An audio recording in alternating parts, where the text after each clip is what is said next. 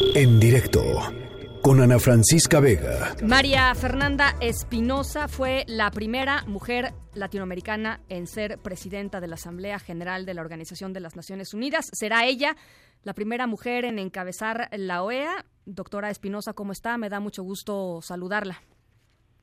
Bueno, encantada de estar con ustedes, Ana Francisca, un saludo y realmente por el bien de la OEA, por el bien del hemisferio, por el bien de todas y todos, creo que es necesario, es necesario pues cambiar de, de conducción y liderazgo en la OEA y eh, es el tiempo para una mujer luego de 71 años de historia de la organización.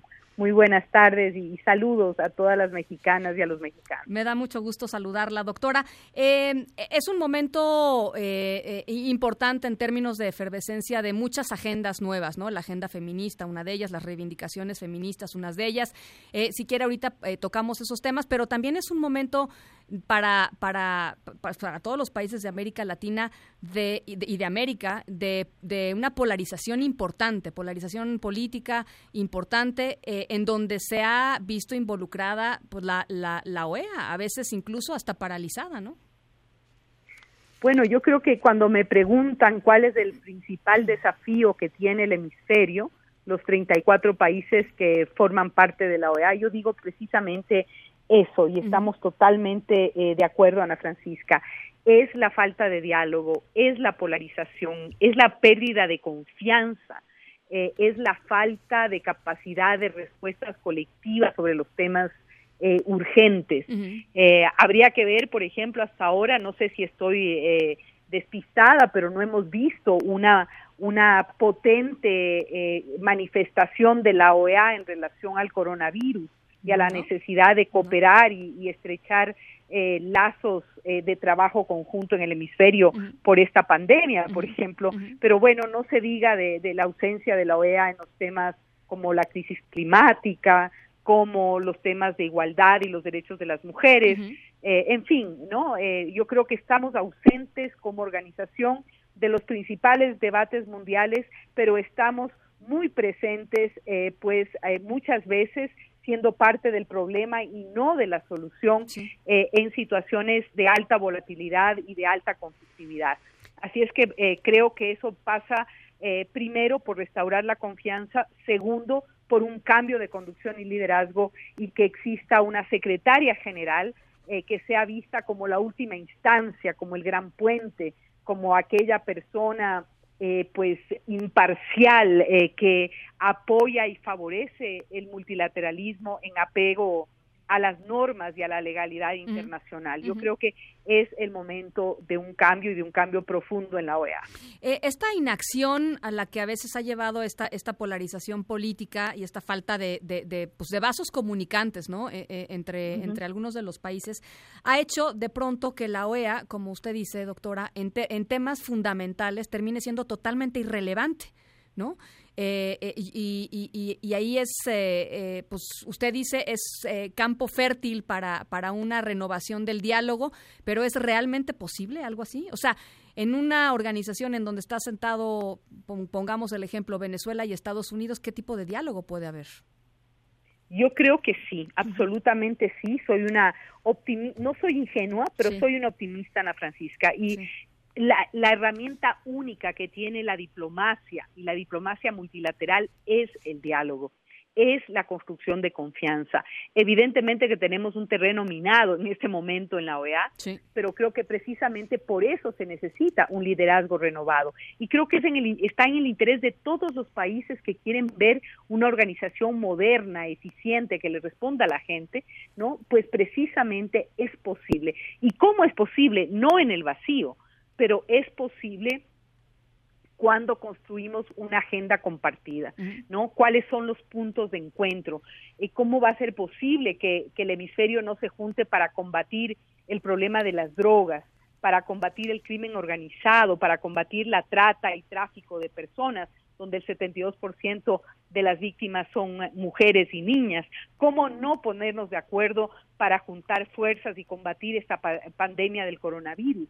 Cómo no juntarnos por los derechos de las mujeres, por la igualdad, por su empoderamiento económico y político, en fin, hay tantos temas que nos unen, pero realmente la agenda de la, de la OEA se ha centrado quizá en uno o dos países, ha profundizado las divisiones y muchos dicen que no, que lo que pasa es que ahora sí. se escucha hablar de la OEA y que se ha logrado eh, soluciones, perdón, que se ha, eh, se ha logrado muchas soluciones. Yo digo, bueno, ninguna solución política es tal si no es duradera, sostenible y en beneficio de la gente. Por supuesto. Y lamentablemente en el tema de Venezuela, que lo, acaba usted de mencionar, es, yo creo que lo que ha hecho la OEA es muy poco o nada. Y precisamente estoy planteando una mirada fresca, una reconducción de la discusión del tema de Venezuela, respetando las decisiones que ya han tomado los estados, pero pues involucrando a más actores.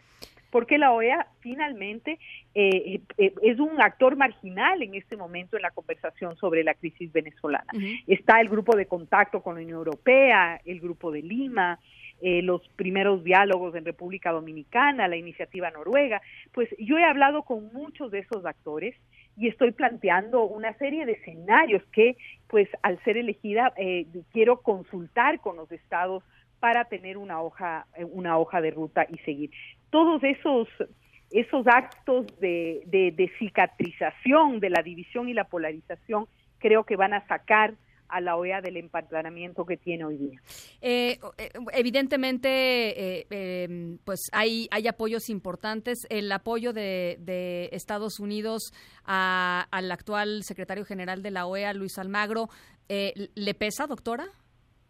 Bueno, este, yo tengo pues muy claro que hay países que están apoyando a son somos tres candidatos finalmente a ver, México está, México está apoyándola a usted, ¿no? Eso ya lo, dijo el, canciller. Sí, bueno, y, es eh, para mí un, verdadero honor, un privilegio de eh, un país como México, con, con la tradición diplomática de México, con lo que está haciendo ahora en favor de la integración regional, de su política exterior feminista, en fin, para mí eh, es un motivo de, orgullo, pero María Fernanda Espinosa, eh, candidata a secretaria general de la OEA, en este proceso eh, bien interesante, en donde ya les decía Luis Almagro, eh, chileno, pues quiere reelegirse otra vez, pero la verdad es que si revisamos lo que ha pasado en los últimos años en la organización de las de las de, los Estados Americanos, pues ha sido un, verdadero impasse en algunos de los temas más importantes eh, y algunos de los observadores internacionales en torno a todos estos procesos dicen parte del impasse tiene que ver justamente con el liderazgo de Luis eh, Almagro y nos decía doctora de pues del apoyo de, de México, ¿no? A su candidatura. Bueno, y de, y de muchos otros países. Usted me preguntaba, eh, Ana Francisca, si es que me pesa el, el, apoyo de Estados Unidos al actual secretario general. Y debo decir que yo respeto las decisiones eh, nos decía, entonces, hay, hay una cantidad importante de países que está, que está apoyando este cambio, digamos, de liderazgo. Claro que sí, y, pues en el caso de Estados Unidos y en el caso de otros países que están apoyando a los otros candidatos, mi respuesta es muy firme y muy clara. Si soy elegida secretaria general de la OEA, trabajaré con todos los estados, con aquellos que votaron por mí y con los que no lo hicieron. Y esto no solamente lo digo porque se oye bien, lo hice eh, cuando fui elegida presidenta de la Asamblea General de las Naciones Unidas. Trabajé con todos. Creo que no hay un solo estado de los 193 que pueda decir me sentí excluido o fui tratado de manera injusta o la presidenta eh, tuvo preferencia por, por un estado por otro. Es decir, yo conozco bien el entorno y los entornos multilaterales, estoy eh, eh, entrenada para trabajar con todos, pero sobre todo con pues hacer de puente para, para lograr acuerdos consensos, para procesar de manera respetuosa las diferencias y los disensos. Yo creo que las mujeres somos buenas en general para hacer eso y es esa experiencia que quiero poner al servicio de los 34 estados de la OEA. Eh, oiga, eh, última pregunta. ¿Qué fue lo más desafiante para usted eh, encabezando la Asamblea General de las Naciones Unidas y qué, y qué logro la hace sentir más orgullosa de ese paso por, por Naciones Unidas? Bueno, eh, yo me comprometí, Ana Francisca, a siete puntos en la agenda. los siete puntos y mis planes de trabajo en los siete puntos que fueron acordados con los estados lo dice a cabalidad, ¿no? Eh, una de las cosas eh, de las que pues me precio eh, es haber puesto en el centro de la agenda de Naciones Unidas el tema de mujeres en el poder, es decir, de la participación política de las mujeres y la invitación a las mujeres jóvenes que quieren entrar en el mundo de la política. Hice eso, eh, de, esa tarea, un, eh, un, denominador común en todo el trabajo de la Asamblea General. El segundo tema, que puede parecer menor, pero me impuse erradicar los plásticos de uso único de, de las Naciones Unidas, ah, de su oficina principal. Y eh, lo logré. Me decían, eso es imposible por el sistema de compras públicas que tiene, de compras que tiene la ONU, pues los códigos Mucha burocracia, de ¿no? Mucha burocracia. y lo logré, lo logré hacer. Eh, si ustedes entran a cualquiera de las oficinas eh, de, la, de la ONU en Ginebra, en Nueva York, verán que no se utiliza más eh, plásticos eh, de uso único. Eh, incorporé el trabajo sobre el rol de los jóvenes en la construcción de paz y seguridad con un programa tremendamente ambicioso que permaneció y quedó este, como legado en la, en la organización.